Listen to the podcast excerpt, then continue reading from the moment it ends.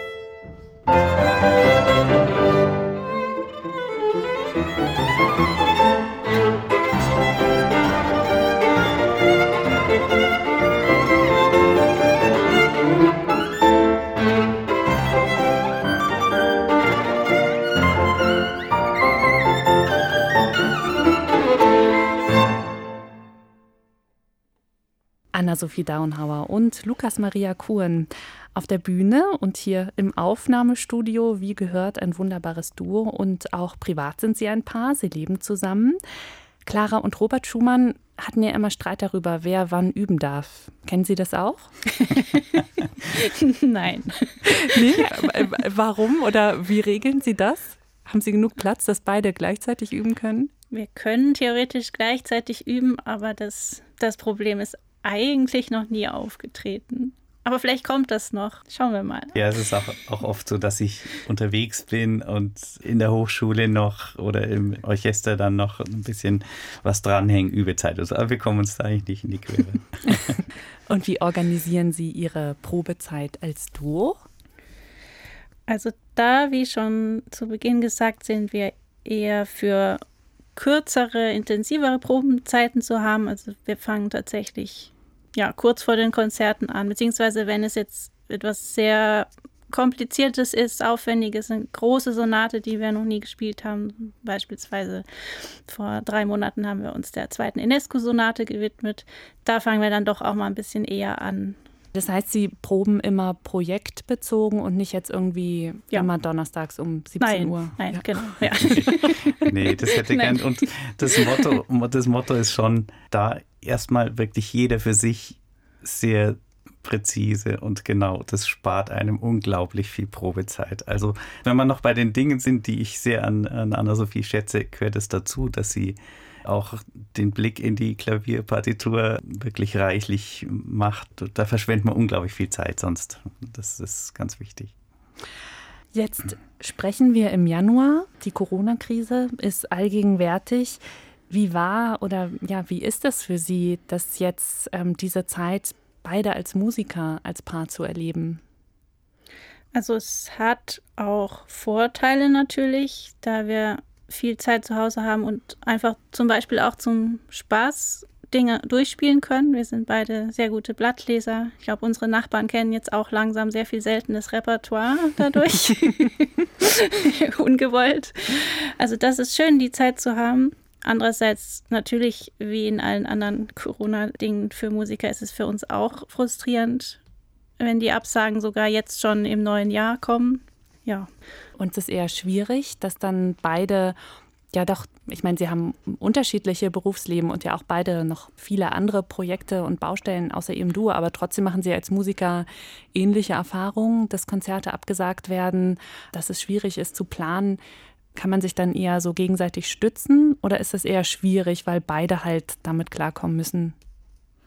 Wir können uns schon stützen. Das ist einfach so, dass unsere Duo-Konzerte oder wenn wir beide Kammermusik machen, das ist natürlich das Sahnehäubchen auf dem Ganzen. Ich habe noch andere Jobs und Anna-Sophie spielt auch noch woanders, aber dieser Teil fällt jetzt weg und das, das ist natürlich was, was uns schon sehr nahe geht. Also wenn ein Konzert nach dem anderen abgesagt wird, jetzt auch schon wieder für dieses Frühjahr, das beschäftigt uns schon, aber es ist jetzt nicht, dass es uns existenziell im Moment bedroht. Und da muss man auch noch mal drüber nachdenken. Wenn wir jammern, betrifft das viele anderen freien Musiker noch viel schlimmer. Also von daher stützen wir uns auf jeden Fall. Ja. Jetzt hören wir den letzten kleineren Teil von ihrer Aufnahme für Hashtag Zusammenspielen, die Tänze 14 und 15 von Max Bruch. Herr Kuhn, die Nummer 14 ist, glaube ich, einer Ihrer Favoriten. Ja, das ist einer der seltenen Fälle, wo das Klavier tatsächlich auch mal die, die Melodie spielen darf. Von daher hat es auch im Klavier was Besonderes. Ja. Dann hören wir jetzt rein. Hier kommt die Nummer 14.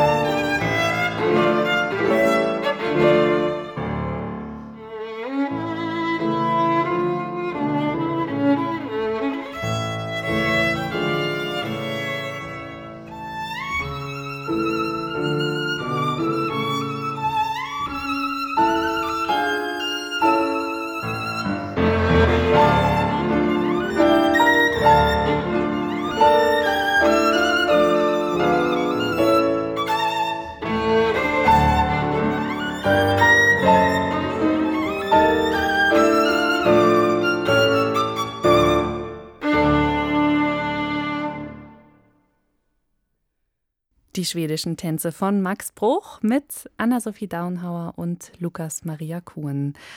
Sie haben beide in München studiert, sich an der Hochschule kennengelernt, leben auch im Münchner Kreis in der Nähe. Sagen Sie beide Servus? Ab und zu schon. Zueinander ja. nicht. Zueinander nicht, genau. ja, ich mehr, glaube ich, ja. Aber das heißt, Sie, Sie sind im, im bayerischen Idiom angekommen zu Hause? Ja, so, so langsam, ja. Also die, die Pfälzerin in mir, die ist schon auch noch da, aber ich bin jetzt lange genug hier, dass ich mich hier auch schon sehr zu Hause fühle, ja. Dann bedanke ich mich ganz herzlich, dass Sie beide zu Gast waren, hier bei Hashtag Zusammenspielen und, na, ich sag besser nicht Servus, das wird komisch. Das Aber ich, ich sag, ich sag Tschüss. ja, Tschüss. tschüss Dankeschön. Danke. Das war Hashtag Zusammenspielen. Die neue Folge gibt es in zwei Wochen. Bis dahin. Machen Sie es gut. Mein Name ist Christiane Peterlein. Ein Podcast von swr2.de